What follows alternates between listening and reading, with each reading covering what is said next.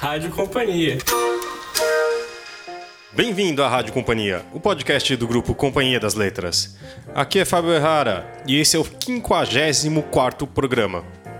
E hoje vamos falar, na verdade, vamos ouvir a editora da companhia, Luara França, conversando com Jamila Ribeiro e com Esmeralda Ribeiro. Jamila Ribeiro nasceu em Santos em 1980, mestre em filosofia política pela Unifesp e colunista online da Carta Capital. Foi secretária adjunto da Secretaria de Direitos Humanos e Cidadania de São Paulo. Coordena a coleção Femininos Plurais da editora Letramento, pela qual lançou o livro O que é Lugar de Fala, em 2017. No mês passado, lançou pela Companhia das Letras o livro Quem Tem Medo de Feminismo Negro. E Esmeralda Ribeiro é jornalista, nascida em São Paulo em 1958, autora de Molungos e Milongas em 1988 e Orocome, Meu Nome 2007, entre outros livros é uma das diretoras do coletivo cultural Quilombo de Literatura e pela coordenação editorial da série Cadernos Negros, atualmente no 26º ano de existência. E nesses 54 episódios desse podcast, eu tenho aprendido muito, junto com vocês que nos ouvem, sobre literatura, edição de livros, também sobre tantos temas importantes mas em alguns momentos fala-se de assuntos tão essenciais e relevantes como esses que foram abordados nesse episódio, como a literatura negra, o racismo, o feminismo, entre outros tantos. Espero que seja tão rico para vocês quanto o transformador para mim. Elas falam de suas leituras, sua escrita, seus lugares seguros, sobre Toni Morrison e outras tantas autoras que as influenciaram. Nesses momentos percebemos quanto a literatura pode ser transformadora e a representatividade é essencial. Toca aí, Zé. Queria começar agradecendo a presença das duas. Acho que vai ser uma conversa incrível. Estou muito animada de estar aqui. Estou muito feliz de vocês, enfim, terem aceitado e tudo mais. E eu acho que a gente podia começar falando sobre a importância de autoras negras na literatura. Na introdução do livro da Djamila, ela fala bastante sobre como ler essas autoras mudou a vida dela, abriu a vida dela para outras, outras coisas, abriu a mente dela para outras coisas. Então eu queria que vocês duas comentassem um pouco de como foi, como é essa influência, como é começar a ler autoras negras, quando que você descobre que isso é uma questão, enfim. Queria que vocês falassem um pouco sobre isso.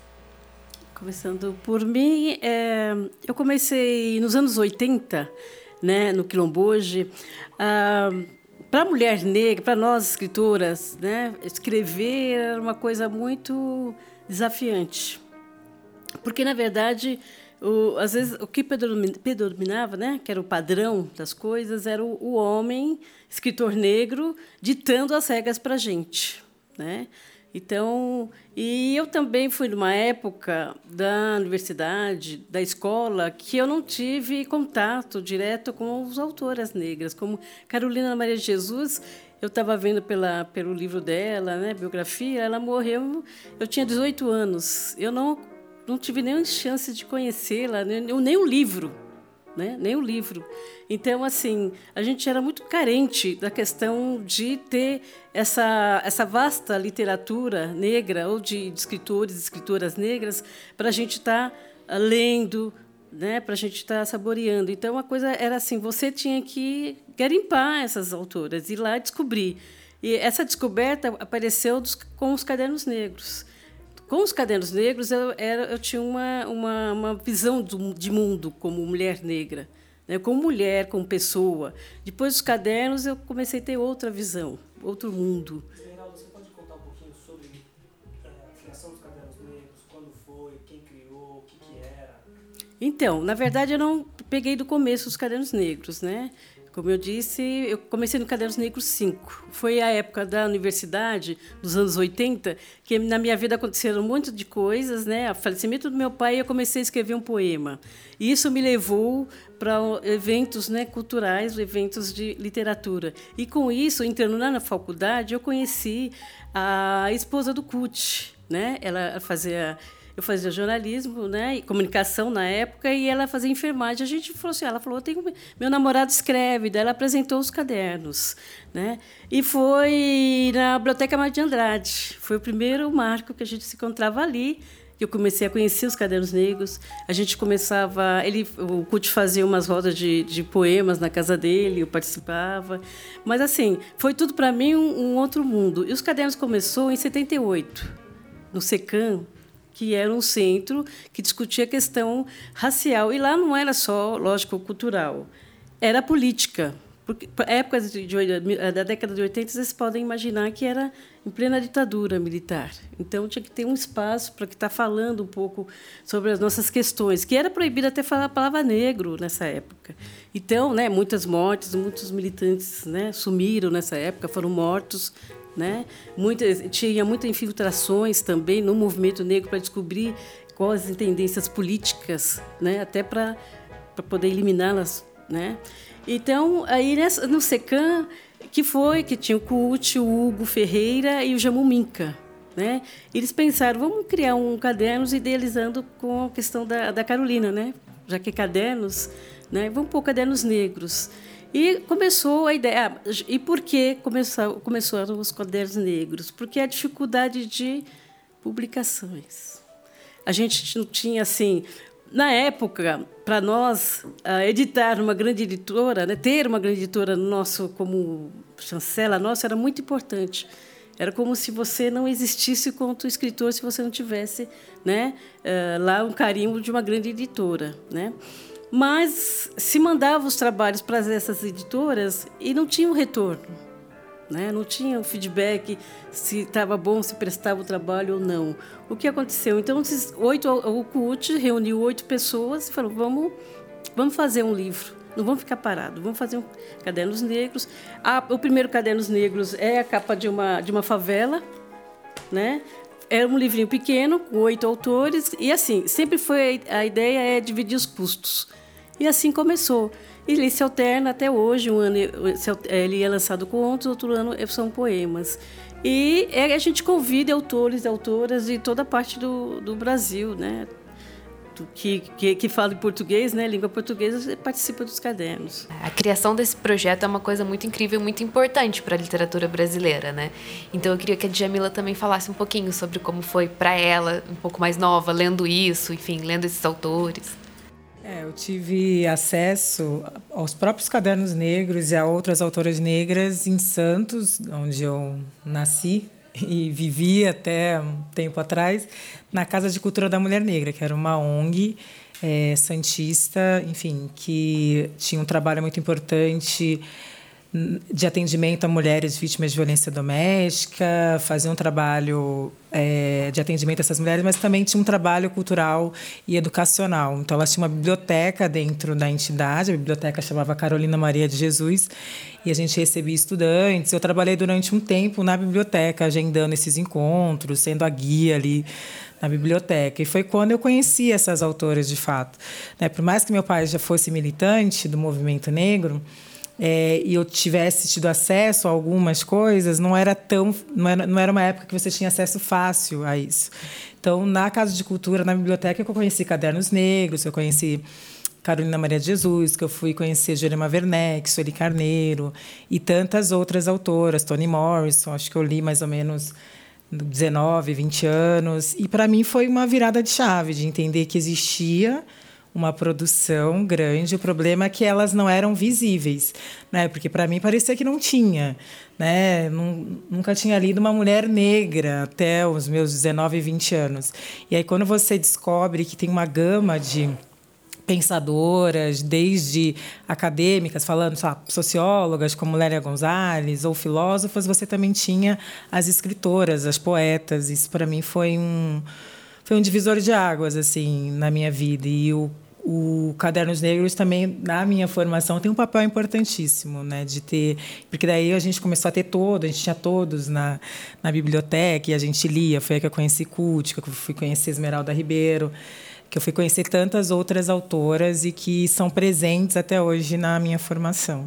E eu acho que é muito engraçado ouvindo vocês duas falar, fa falando sobre isso, que as duas citaram espaços seguros, assim, que a, a, o interesse pela literatura, a descoberta dessa literatura que é feita por mulheres negras, ela aconteceu em espaços seguros. No, no caso da Esmeralda, com é, esses encontros na biblioteca e, e, a publicação dos cadernos negros, e no caso da Djamila, esse espaço da biblioteca, né, que, que era onde você descobria isso. E, e, eu acho que essa ideia de criação de espaços para descobrir autoras e autores negros é muito importante.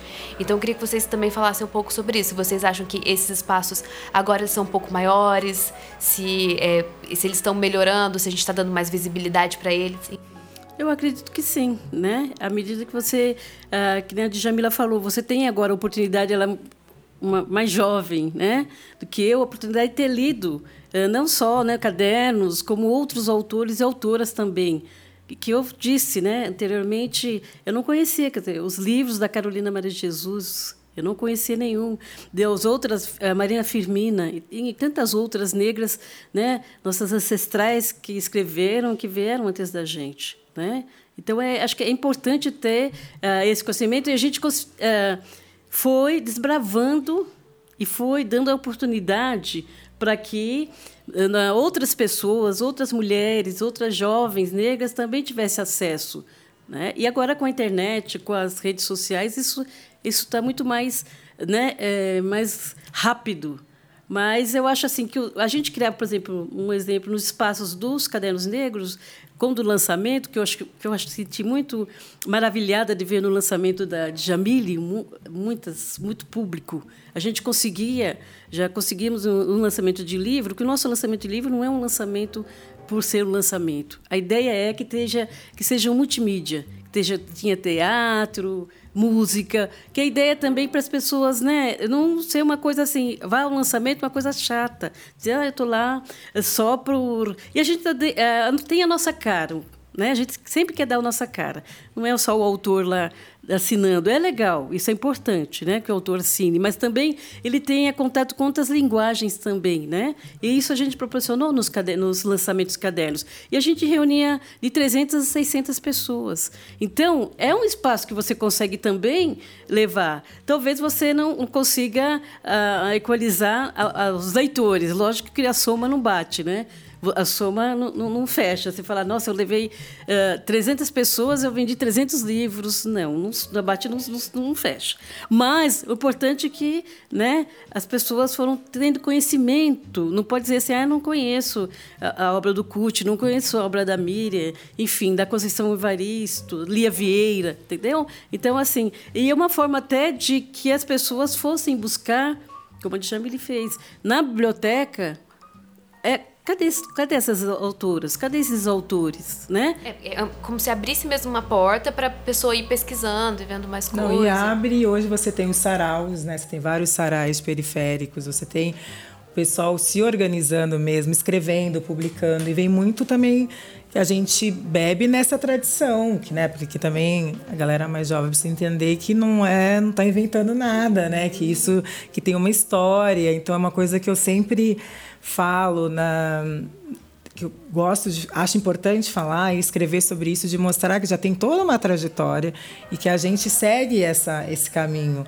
né? Como ela, a Esmeralda falou, né? De fazer um lançamentos com música, que é uma coisa que, que, eu super gosto de fazer, para não ficar uma coisa tão um lançamento de livro não precisa ser algo tão formalzinho chato, pode ser algo divertido, pode ser algo que a gente seja um momento de confraternização, um momento das pessoas celebrar, das pessoas conhecerem.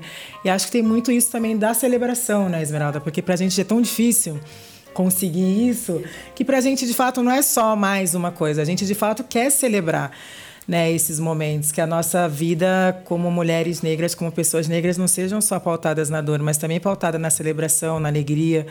E, e, e, acho que a gente vê hoje a galera cada vez mais entendendo e tendo acesso a essa, a essa literatura. Quando eu era adolescente, não era tão fácil assim de ter, e hoje Acho que muito por conta também das redes sociais, enfim, as pessoas estão estão conhecendo essas autoras. Você vê meninas jovens que sabem que já leram Conceição Evaristo, que agora né, tá tendo reconhecimento devido, por mais que tardio, tendo reconhecimento devido à, à sua trajetória.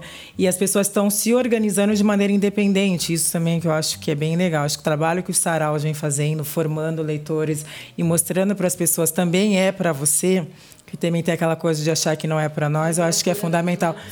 Não é possível, que se chama de literatura marginal, cooperifa, você tem, e você tem várias periferias as pessoas é, escrevendo, publicando, né, e se entendendo como autora, como autor, isso é muito importante. E, e vem muito desse trabalho de Esmeralda, de tantas pessoas, más edições, você tem o trabalho da editora Palas, de tantas editoras também, né, que, enfim, compraram essa briga para que hoje essa galera pudesse ter acesso e multiplicasse isso e criasse outras formas, porque sempre tem a questão geracional, que eu acho que é importante também de frisar, cada geração também se organiza de uma forma. Né? Eu queria só acrescentar também, como a Jamile falou bem, que os espaços né, de lançamento de encontros é um espaço de, de celebração e de, assim, porque sempre nós fizemos lançamentos uh, no final do ano.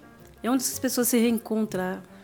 É onde as pessoas já saiu casamento, já, as pessoas já descasaram, né? Mas é um espaço possível, um espaço social, onde as pessoas, ah, eu quero encontrar Djamila, eu sei que ela vai estar no lançamento dos cadernos, né? Então, ela sabe que a Esmeralda vai estar no lançamento de cadernos. Então, é esse espaço. É, confortável, né? E é uma coisa também é, gratificante para nós, entre tantas outras ações, que foi que a gente sempre investia num, num grupo da Zona Leste chamado é, chamado Afro 2, agora eles têm o um nome, né?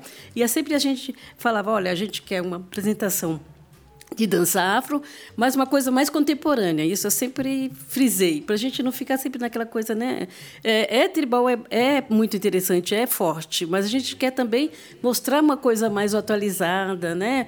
Uma coisa diferente. E isso instigou uma das integrantes, a Ives, que a Ive, que ela sai da escola de samba da Vai Vai, ela é formada em dança. Mesquita, sim. É a Ive Mesquita, ela é formada em dança. Inclusive, depois a, gente, depois a gente fez um trabalho com ela no SESC, com essa outra visão de dança afro mais contemporânea, né? Então acho que essas coisas assim enriquecem um vai enriquecendo o outro, né? É, e vocês duas também falaram agora nessa resposta sobre é, tipos diferentes de linguagem, né?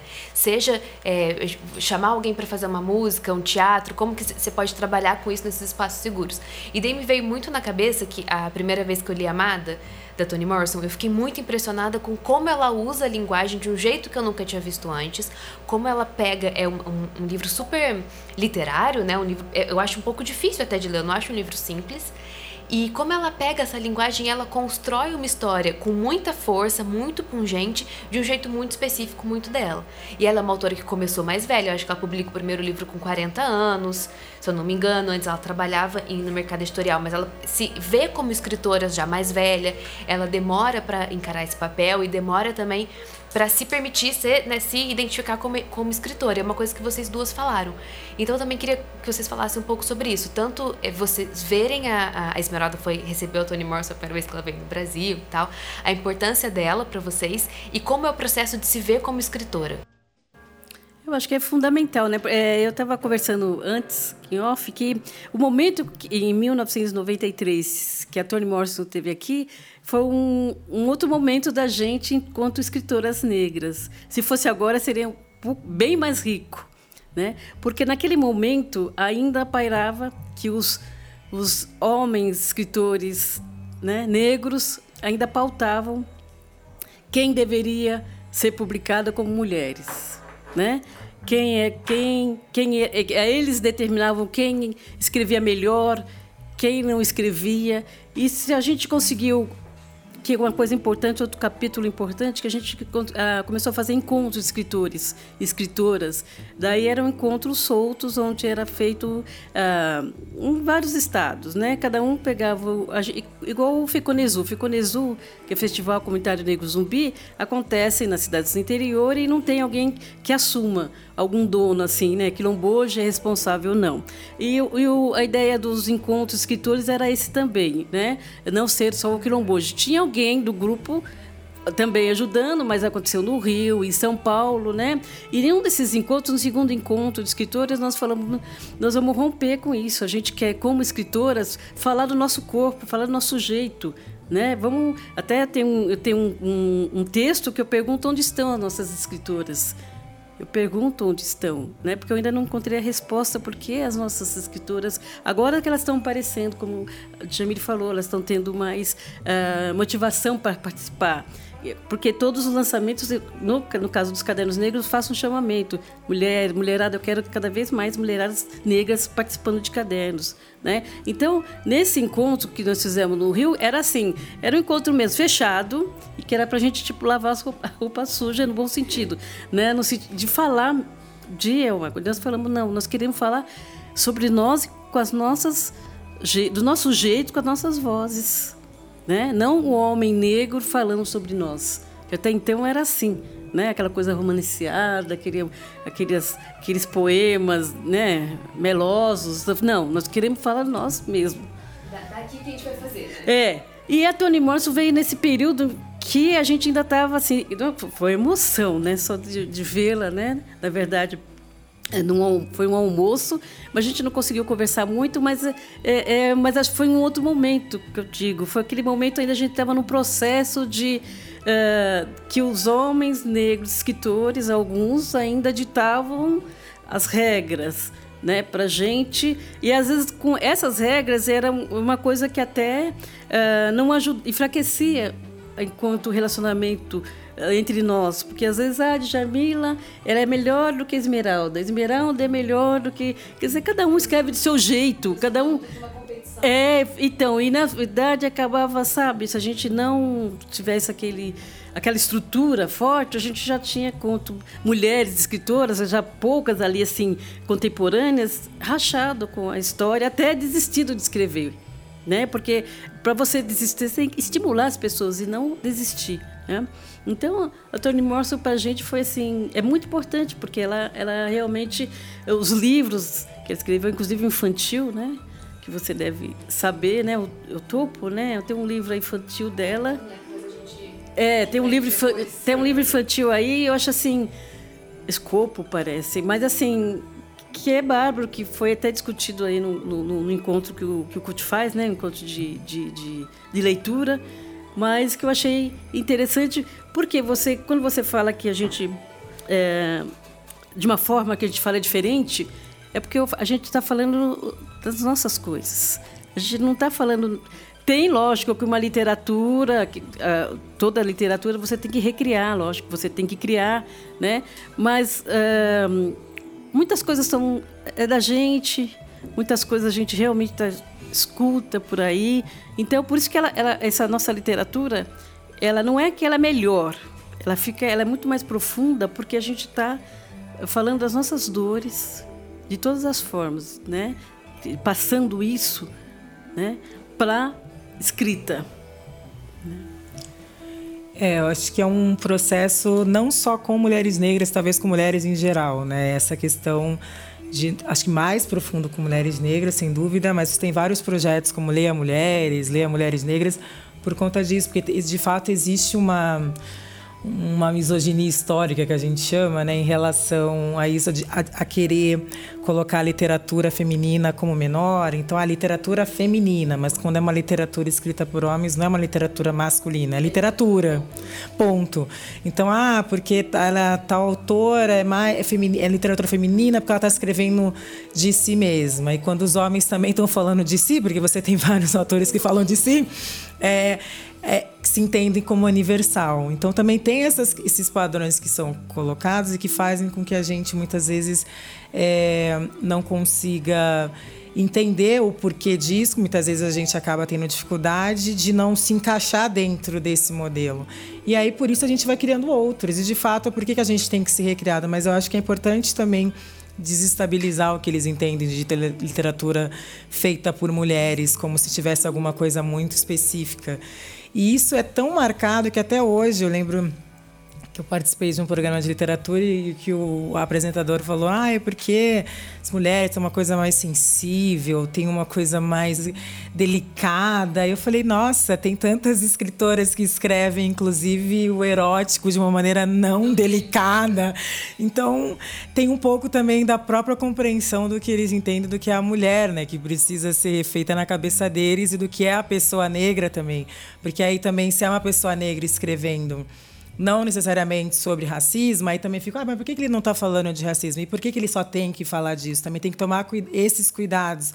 Claro que eu acho importante falar disso, eu fiz uma escolha política de falar desses temas, mas também fica uma cobrança quando um autor ou uma autora negra, sei lá, às vezes quer escrever sobre as estrelas, ou como se a gente também não pudesse escrever sobre o amor, ou como se a gente também, a Toni Morrison, quando escreve a Amada, é no contexto de escravidão também, mas ela também fala de amor.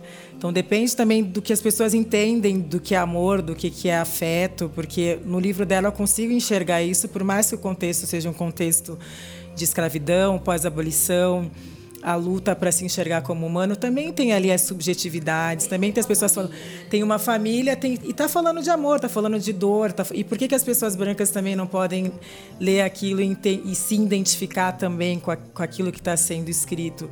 Porque são histórias humanas, são de, estão falando de dores, está falando de, enfim, acho que a Toni Morris ela tem esse ela é incrível, né? Ela, quando eu li, mudou minha vida. Eu li o primeiro livro que eu li dela foi O Olho Mais Azul. É, mas como ela consegue também é, humanizar os personagens, ela foge daquelas obsessões totalizantes que muitas vezes, quando as pessoas vão falar de pessoas negras, totalizam como se a gente fosse todas iguais. Ela consegue é, ali humanizar o personagem, mostrar as subjetividades, mostrar os conflitos que são próprios do humano também. Né? E eu acho que ela é, e acho que é por isso que ela consegue sensibilizar tanto com a literatura, porque ela é muito poética também, não é uma coisa. Ela está falando de um cenário duro, mas ela escreve de uma maneira que toca, muito bonita, né? E, e acho que nesse sentido ela ela propõe um, um, ela, uma ampliação do que a gente entende de universal. Eu, eu acho que a Djamila ela falou um ponto que é fundamental. É, são as escolhas políticas né? E que nem eu, eu escolhi realmente falar sobre minha vivência afro-brasileira, sobre ser negra. É um preço que você paga, né? Todos os preços, né? Todas as escolhas têm um preço. Né? Mas eu acho que assim é libertador também com a Jamila. A gente não pode enquadrar todo mundo, tem que escrever sobre isso, né? Mas acho que como você escreve sobre isso, né? Que nem a Conceição Evaristo, por exemplo, ela tem um, ela fez um livro Olhos d'Água, mas a maioria dos desses, aqueles contos foram publicados nos Cadernos Negros. E ela tem um que ela está falando a vida uh, conjugal de um de um bandido com uma mulher, mas não é uma coisa. Nossa, ela está colocando uh, humanos, a humanidade naqueles personagens que a gente não colocaria. Eles são bandidos. Ele é bandido, ela não né? E ela coloca uma humanidade e lógico depois ele morre, mas ela coloca humanidade naquele personagem, né? Eu acho que assim a maneira como você trabalha os personagens, eu acho que assim e a gente como escritores, escritoras que denominamos escritores negros, né? Que essa literatura que a gente faz até então a gente era conhecido ah, vocês são uh, militantes só por ser militantes? Não, tem uma questão. Né? Ela está evoluindo também. Ela, é, tudo, literatura é um processo também de evolução. A gente teve um processo que a gente até achava que, que éramos os bonzinhos mesmo, né? A humanidade toda não presta e só os nós negros. E a gente acabou vendo que não, somos humanos, temos, né? Uh, odiamos, amamos, somos bons, somos maus, enfim, a gente tem todos os, os sentimentos como seres humanos, né? Que tem só que a, a, muda, às vezes a intensidade mais maior é nossa. Eu estava pensando, sim, a gente pode escrever das flores, sim. Eu acho que é muito importante a gente escrever de flores. Mas assim, eu particularmente ainda não estou nesse estágio, assim. Mas eu acho que é importante escrever sobre o amor, sim, sobre a família. A gente escreve sobre esse amor, sobre essa família, mas é sobre o nosso olhar que não é muito às vezes para muitos negros e negras como a Jamile falou não dá para você colocar todo mundo no mesmo patamar de vivência Mas é, geralmente é mais sofrido, é mais doído, né? Isso me lembrou muito também aquele, aquela palestra que a Chimamanda deu, do perigo da história única, hum. que é uma palestra que eu gosto muito, que ela que, assim, sempre vem na, na minha cabeça, que é quando ela fala que é muito perigoso você conhecer uma pessoa ou um país ou uma comunidade só por um lado. Você vê aquela comunidade só como uma. Você tem só uma história dela. Então, é, o que você precisa ter são múltiplas histórias contadas de diferentes pontos de vista, com diferentes linguagens. Enfim, que isso que é o enriquecedor. Eu acho que é aí que a literatura entra com muita força, que é você podendo contar o que você quiser. Você podendo falar sobre o que você quiser. Então, e daí eu queria perguntar para vocês também, é, dentro da literatura negra e dentro desse, podemos falar sobre o que a gente quiser, livros que é, livros de literatura que vocês, enfim, acharam que de alguma de alguma forma foram importantes para vocês e que o, a Jamila já falou do Olho Mais Azul do Toni Morrison, mas que tiveram essa esse papel de abrir um pouco a, a, a mente, falar, você pode falar sobre o que você quiser. E acho que só voltando um pouquinho no, no que você falou da Chimamanda, acho que a Toni Morrison faz isso muito bem. É, porque daí no livro está é, contando aquela história, mas não como só pessoas passivas, que é essa história, não. Também está contando por ponto de vista da resistência, não são só vítimas, porque também quando você conta uma história só como ah, os coitados que passaram por aquilo, claro que passaram, mas são pessoas que lutaram, que criaram formas de existir, pessoas que estavam tentando Exatamente. E aí você restitui a humanidade dessas pessoas que foram, enfim, tão desumanizadas, né? Então é por isso que eu gosto muito da literatura dela, como eu gosto da Alice Walker também, um livro de contos dela, de amor e desespero, histórias de mulheres negras, também é um livro marcante é, na minha vida, assim como Carolina Maria de Jesus, Conceição Evaristo e, e tantas outras, né? O modo como elas enfim, contam essa história de uma maneira, eu acho, muito bonita, por mais que sejam histórias de dor também, né? E a, Audre Lorde tem um texto que ela fala os usos do erótico, que ela fala o quanto que a gente perdeu essa questão do erótico no mundo e não é um erótico é, ela fala que o erótico se confunde muito com a pornografia dentro do. Hoje as pessoas entendem isso, mas ela entende o erótico só no, não só no campo sexual, o erótico como uma força de vida mesmo, que a gente tende sempre a é, homogeneizar ou, ou, fixar as pessoas. Então, nesse texto, ela fala: é por isso que a gente não consegue imaginar uma traficante de armas que possa ser poeta. Né? Por isso que a gente, às vezes, não consegue imaginar, enfim, como a Esmeralda falou, a Conceição, um cara que era, enfim, criminoso, mas que amava. Então, a gente tende muito a, a, a olhar um aspecto e fixar aquela, a, a pessoa dentro desse aspecto. Né? Então, é, resgatar esse erótico, eu acho que as autoras negras, de alguma maneira, elas fazem isso, mas esse erótico como força de vida mesmo e de, de não. De, de, de olhar mais para um caminho de possibilidades do que um caminho, enfim, que encerra a pessoa em determinados lugares. Eu acho que todas essas que eu citei, de alguma maneira, elas me tocam muito nesse sentido, né, de, de pensar as pessoas nas suas pluralidades, né? de pensar as pessoas nas suas complexidades, de, que, que são próprias do humano. Então, essas autoras, elas ah, teriam mais assim para citar, mas é, a Toni Morrison, de fato, foi um, uma mudança de chave assim na minha vida. Quando eu li O Olho Mais Azul e que eu, e que eu fiquei muito tocada, e toda vez que eu releio eu, eu pego aspectos que eu não tinha entendido, o que eu não tinha prestado atenção quando eu era mais jovem, o quanto que ela está contando sobre a realidade racial, da violência racial nos Estados Unidos na década de 50, o quanto que aquela figura da Shirley, Temple, da menininha do olho azul, da menina negra que, que, que quer ter o olho azul, é uma história muito, muito triste no sentido da violência racial, mas como ela consegue contar aquela história de uma maneira que você consegue se conectar e não fica só olhando para aquela situação em si. Né? Criança, mais difícil ainda. E, e aí você acaba tocando, acho que todas as pessoas acabam se tocando com a humanidade daquelas pessoas. Até dos personagens, eu lembro quando eu li a primeira vez do personagem do, do pai da, da, da, da, da principal protagonista, e eu tinha muita raiva dele, assim, por tudo que ele fazia, muito ódio. Mas ela consegue humanizar aquele homem, que eu fiquei com raiva de mim mesma, de não estar tá com raiva dele, sabe? E eu falei assim, cara, ela humanizou esse personagem de uma maneira que aí você fala, cara, ela conta a história dele também. E é isso, contar a história das pessoas. Porque as pessoas, a gente, como pessoas negras, a gente não pôde contar a nossa história.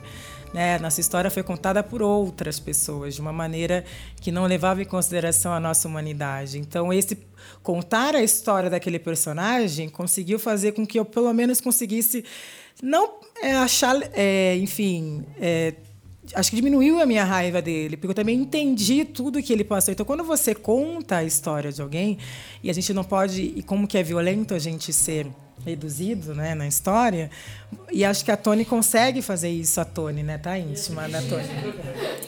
Ela consegue fazer isso de uma maneira muito brilhante, assim, né? E tem uma frase desse livro que ela fala, né, o amor nunca é melhor do que o amante. Quem é mau ama com maldade, o violento ama com violência, o amor de uma um homem livre nunca é seguro. E eu comecei a pensar nessa frase quando eu tinha uns 20 anos. Eu falei, é, o amor de fato não é uma virtude em si mesmo. E como que a gente, como mulher, acaba crescendo, achando que o amor é algo que que brota espontaneamente, e é isso, né? E por que que as pessoas, sim, as pessoas podem amar com maldade, sim, e por que não? Né? Então ela mexeu muito assim com a minha cabeça. Depois lendo Amada também, como que ela me fez refletir sobre a minha própria vida, assim, de uma maneira muito especial. Eh, eu vou sair um pouco fora, porque assim, a gente, quanto escritor, escritora, a gente se lê todos os tipos de livros, tanto livros, né, que a gente acaba garimpando de autores negros como não autores negros, que eu acho que é importante a gente ter esse universo de leitura, né? A gente tem, parece que não, mas a gente tem, né? Sim. E a, quando eu descobri, na verdade, Clara dos Anjos do Lima Barreto, que, eu, que eu falei que eu ia sair fora, um pouco, eu fiquei com, com um pouco de, de raiva no final do livro, né? Do romance Clara dos Anjos, né? Porque aquela coisa de que, que aceitar aquele, aquele, né? Aquele futuro, aquele presente, né? Sem, sem reagir eu achei, eu fiquei tão sensibilizada com aquela, com aquela personagem, Clara dos Anjos, que eu escrevi um conto Guarde Segredo, onde eu, de petulância, lógico, de recriar, de conversar com o Lima Barreto, de recriar a história. Só que daí a história, eu, a Clara dos Anjos tem outro nome, lógico, ela mora com a avó, que a avó seria minha mãe mesmo, né? E que na época minha mãe tinha falecido, então acho que foi um, um conto homenagem para minha mãe, mas que eu tento, no final do conto, a, a, a Clara dos Anjos, que é minha personagem, ela mata Cash Jones com vingança. Quer dizer, isso que encontrei na hora, pensei nesse, nesse trabalho. Porque retrabalhar essa questão da que a mulher negra tem que ter uma outra ação, né? ela tem que ter. Uh, e, e como personagem, eu achei que ela deveria ter tido uma reação melhor de vida do que ter aceitado a ser xingada, né? A ser xingada e, e, e não ter nenhuma reação na vida, né? Ai, meu, a minha vida acabou, aquela coisa de, trágica. Depois, lendo, pesquisando, eu descobri que o Lima Barreto não tinha terminado. Ela não, ele não terminou Clara dos Anjos. Eu falei, que bom, pelo menos ele me me deu, você entende? Então, porque então, eu acho assim, e, e sobre influências, eu, eu, sempre li Agatha Christie, eu gostava, eu sempre gostei, eu sempre fui em sebos, né? Então, assim, como a Jamila é mais jovem, né? Mas assim, eu já passei por algumas leituras eu várias. Vou assim. em sebo, viu? é, vai ser, né? E assim, por exemplo, que nem um eh, de todas as escritoras que a Jamila já, já, já falou, mas uma que não é negra é a Adélia, Adélia Prado um poema que eu li dela, onde ela fala do, do, do peixe que ela está fazendo com, com, com o marido. É, uma, é, um, é um poema de amor ali, né? Mas ela está falando de escama, está falando umas coisas assim que você fala, pô, peixe, escama, mas a forma como você trabalha, né? E acho que como escritoras, tem muitas escritoras negras, tem Maria Firmina, né? Como... E Maria Firmina está agora. É, tem muito. A tem... primeira pessoa a escrever um romance no Brasil, né? É. Isso não é falado, né? E foi uma mulher negra, isso é importante. Não é a primeira, de né, A primeira romancista, né? romancista brasileira. Então, que, Inclusive, a gente vai lançar pela PEN. Ah, que maravilha! Tá vendo? Então, que então maravilha. sabe, eu acho assim, tem, tem Lisandra, né, da, da comunidade, da periferia, né? Elisandra que a tá falando, Souza, Souza, Jennifer Nascimento. é, tem a, nova Débora. Garcia, que é atuante, ela é atriz, ela Cristiane escreve. Sobral. Cristiane Sobral, de Brasília. Lia Vieira, né, que é mais contemporânea nossa, né? Lia Vieira, Miriam Vieira, né? Alves. Miriam Alves. Então, e tem um elenco de escritoras que assim você tem que ler, que na uma verdade elas, a leitura delas, no Jennifer Nascimento, que influencia na, na escrita da gente, na vivência. Fala, nossa, olha que bacana, como é, é um tema que parece que tão batido, ela consegue tirar uma coisa tão bacana. É, São histórias que não são únicas, é, contadas com linguagens diferentes, cada autora vai fazer de um jeito, vai, enfim, trazer a sua contribuição para esse papel, mesmo que seja um tema, enfim, mais batido ou qualquer coisa assim, pode, como a Gil está falando, pode ser de amor? Pode, não tem problema nenhum ser sobre isso. É, e é só para falar que esse guarda segredo acabou como ele entrou como sendo uma coisa de memória da, da neta com a avó. E aí publicaram, tiveram uma publicação nos Estados Unidos, onde eu fui incluída junto com a Alice Walker. Foi Deus que honra, Que honra. entende? Porque, mas eu nem, a minha ideia não era essa, era recontar realmente essa, essa, essa Clara dos Anjos que me incomodou muito, me irritou muito essa mulher passiva. Me irritou muito, mas. Mas o vamos- que você traz uma coisa interessante, porque as pessoas também acham que a gente só lê autores negros, né? Quando a gente fala da importância de ler autores negros, não é numa questão essencialista, muito pelo contrário. É, é só te fazer a pergunta: é realístico que num país como o nosso a gente não tenha acesso a esses autores? Né? Não é no sentido de que a gente só lê ou não gosta de outros autores, porque parece as pessoas interpretam sempre errado. Né? Eu adoro Simone de Beauvoir, estuda é, tanto como filósofa, mas também a literatura dela, que é uma literatura que eu sou apaixonada, leio, releio, assim como várias outras escritoras e escritores também, o próprio Sartre, que também escreveu literatura e eu adoro. E aí, porque aí parece que você. Ah, você está falando que é só para ler? Não, muito pelo contrário. Estou dizendo que a gente só não pode só ler esses autores brancos, porque parece que não tem literatura feita por pessoas negras. É nesse sentido que a gente está é, fazendo a crítica, né? Porque aí as pessoas se espantam. Ah, nossa, você leu tal escritora, Clarice? Ah, eu gosto. De... Ah, mas você gosta que você fala tanto de ler escritoras negras? É, é, mas porque é importante, né? Mas, porque a gente não lê, não é verdade? A maioria nesse país, cadê essas escritoras? No sentido de fazer a pergunta, não é realístico. Né? E é importante a gente ter contato com vários mundos. E quando a gente está falando de literatura, de escrita, a gente está falando de mundos que são criados e que quando a gente não tem escritoras negras, a gente também, esse mundo, ele está faltando. É um mundo faltante quando a gente não tem também outras perspectivas, outros olhares, outros mundos. E como, a- e como você mesmo fala dos lugares seguros, esses autores não negros têm já os seus lugares seguros. É bibliotecas, são escolas, né? Onde encontrar, Exatamente. né? A divulgação bem maior, né? E a nossa visibilidade, ela tem que estar presente, né? É, e tá, tem que falar sempre, para que as pessoas realmente motivem. E porque isso motiva muitas jovens negras a escreverem.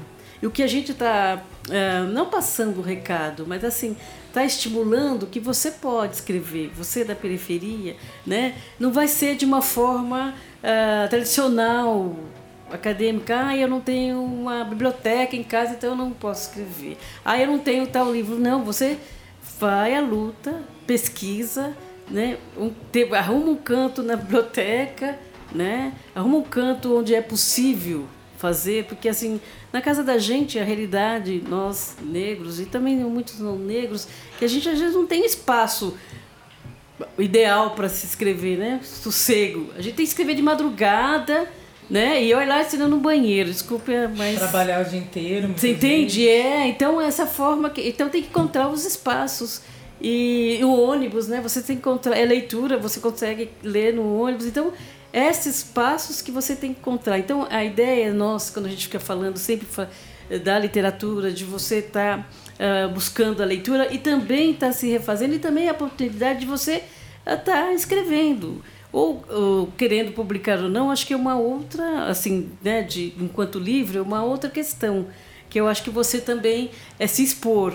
Precisa da medida que você está querendo se expor quanto escritor, escritora, que você sabe, depois que a sua obra está na rua, não é mais sua.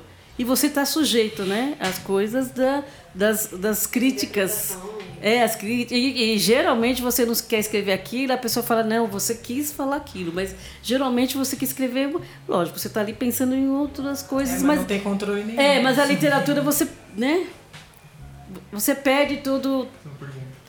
Você perde tudo a, a, o, o. Porque ela fica tão ampla, né? Essa questão da interpretação, que você fala, nossa, mas como que, que a Django viu aquilo? como Pertman viu aquilo, eu não, não, quis dizer aquilo no meu trabalho, né? Mas assim, então é, essa questão assim de e, e, essa coisa às vezes a gente não está preparada, madura para estar tá recebendo essas críticas do nosso trabalho. Por isso, por isso muita gente coloca na gaveta seus trabalhos e a gente estimula não, tira da gaveta, mostra porque não tem outro caminho, né?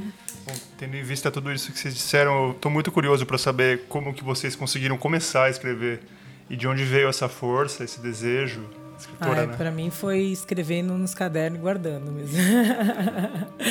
tenho até hoje muitos cadernos escritos, muitas coisas que eu não falo, que eu escrevo. Eu tenho, eu tenho esse problema às vezes com algumas coisas. Eu tenho algumas poesias publicadas em algumas antologias, mas eu não falo para ninguém, tá em casa. Eu não conto. Eu não sei porque eu tenho problema com Agora isso. Agora já sei. Agora já sei. E às vezes minhas amigas vão lá em casa. Ah, mas como assim? Um livro, uma poesia. Eu ganhei, ganhei alguns concursos de poesia. E eu não falo para ninguém. Acho que é uma coisa que eu ainda não sei. Acho que eu não. Ou eu trato como uma coisa mais íntima, ou eu eu não sei explicar por que eu não. Porque para outras coisas eu escrevo, eu não tenho medo assim de mostrar, assim, tanto os livros que eu tenho escrito, né, que não são literatura no sentido. É, mas eu, eu tenho coragem de botar a cara tapa e tal, mas para algumas coisas eu ainda fico meio é, tímida para falar. Eu acho que eu comecei muito. Meu pai era um cara que era muito leitor. E eu, desde criança, tive, é, eu ganhava livros de presente. É, eu lembro que eu, As Vestes Novas do Rei foi um dos primeiros livros que eu li. E aí ele tinha uma, uma, uma estante em casa cheia de livros. E por mais que ele fosse um cara autodidata, trabalhador, não teve oportunidade de estudar, ele gostava muito de, de ler. Era um cara extremamente politizado. Então, dentro da minha casa, isso sempre foi um, algo que a gente cresceu dentro desse ambiente. Ele era comunista e a gente passava os fins de semana na União Cultural Brasil União Soviética lá em Santos, e aí também tinha uma biblioteca gigante, a gente tinha que ler, a gente tinha que lá que eu aprendi a jogar xadrez. Então meu pai ele tinha uma coisa muito de é, vocês precisam ter as oportunidades que eu não tive. Então fui ler Maquiavel com 15 anos. Meu pai era, e ele era bem bravo assim nessa questão de tem que estudar, tem horário para leitura. E depois ele ia debater com a gente o livro. Mas o que, você achou? Ah, achei legal. Não. Mas sim, achou legal. Então ele tinha uma coisa de ficar ali cutucando a gente. Isso foi muito importante para minha formação, assim. Então já eu já era uma leitora fluente muito criança. E aí eu já ele também tinha o hábito de escrever em cadernos e guardar, o meu pai. Ele nunca publicou nada, ele tinha esse hábito também. Até acho que foi muito dessa, dessa minha criação mesmo. E até pelas escolhas que eu fiz na minha vida de, de estudar filosofia, saber que eu ia encontrar todas as dificuldades que eu encontrei, porque eu não estudei nenhuma filósofa né, durante a minha graduação. Nem a Simone de Beauvoir eu estudei na graduação. Eu fui estudar porque, enfim, eu não me conformei de não estudar mulheres filósofas.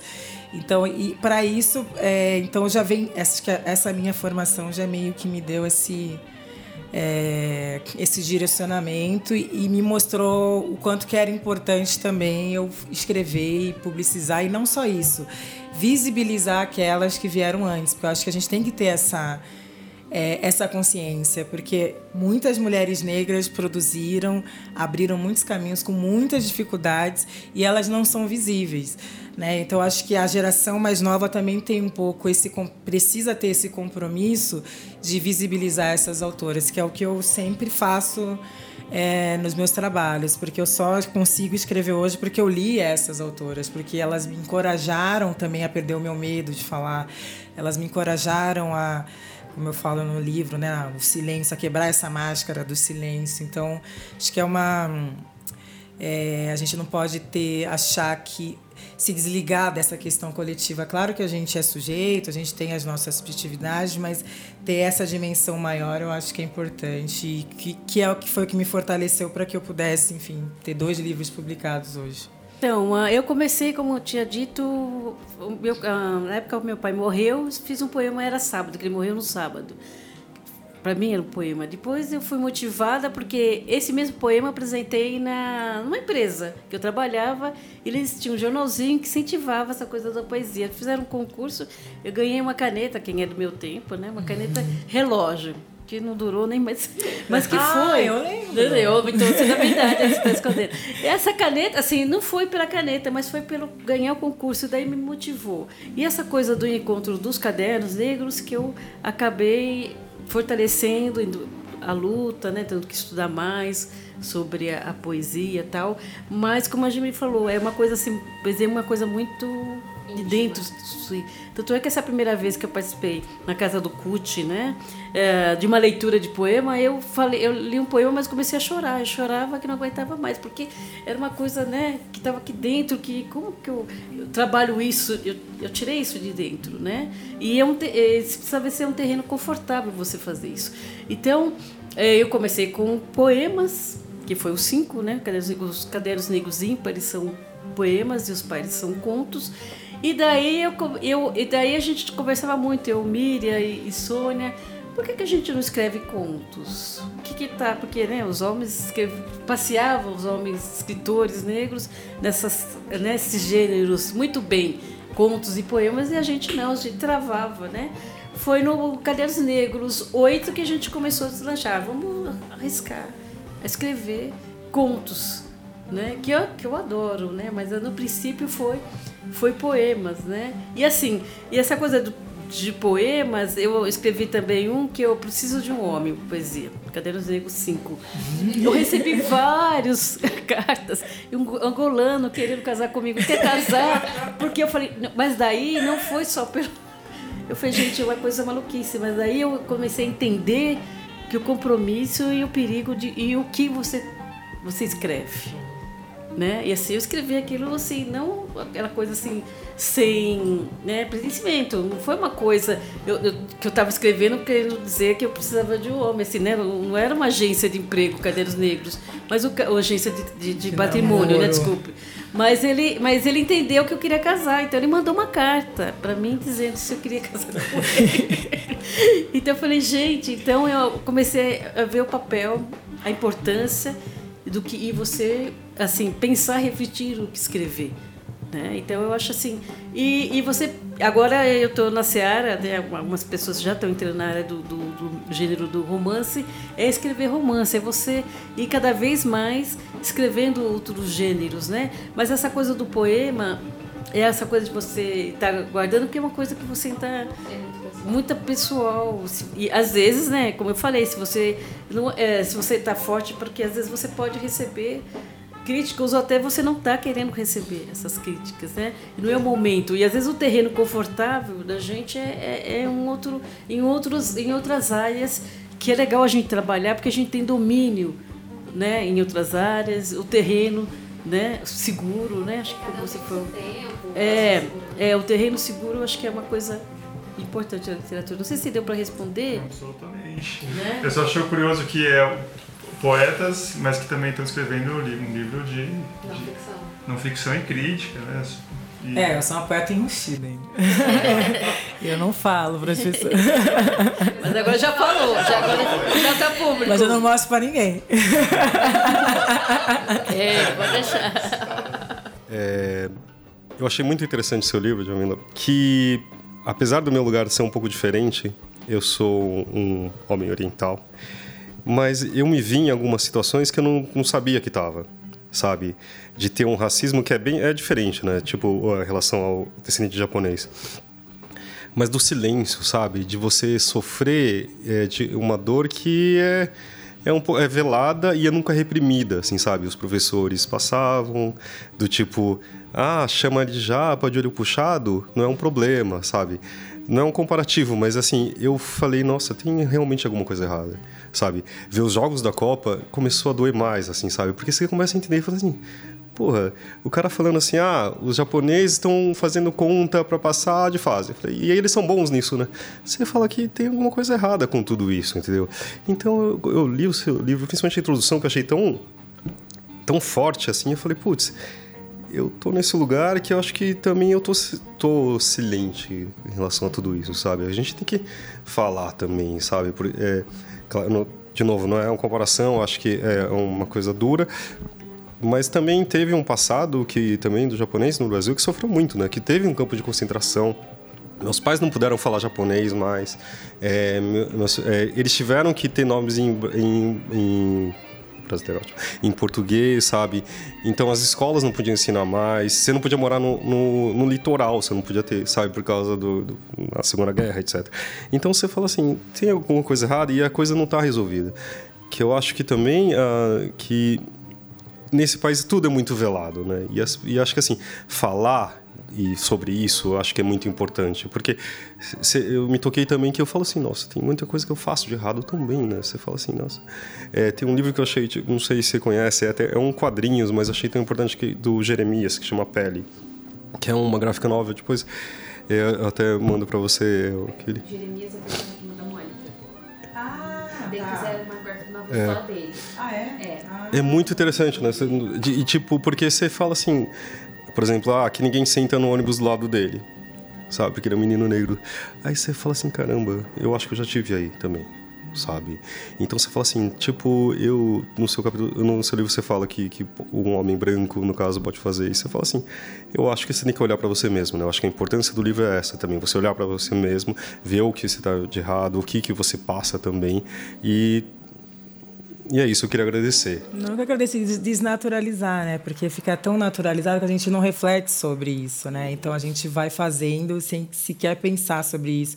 E a questão dos, dos povos asiáticos no Brasil tem muitas similaridades. Claro que são diferentes, mas também tem toda uma uma questão de desumanizar também, de colocar em caixinhas, de colocar em destino, de não ver também como ser humano. Ah, japonês, ah, logo, né? Bota um logo né? Então isso, quando a gente esse logo, né, como a Bova fala, criar destinos para as pessoas é uma maneira de desumanizar, né? E acho que é importantíssimo falar sobre isso, né? De contar essa história, porque de fato as pessoas fazem isso, é, assistindo também a Copa em relação aos times asiáticos, africanos, um show de senso comum e de estereótipos e fala de uma maneira tranquila, como se fosse a coisa mais comum do mundo, né? Porque o cara é descendente de japonês, ele não pode ser, enfim, um grande escritor, ou ele não pode gostar, sei lá, professor de português. Não, não, ele vai fazer engenharia. Por quê?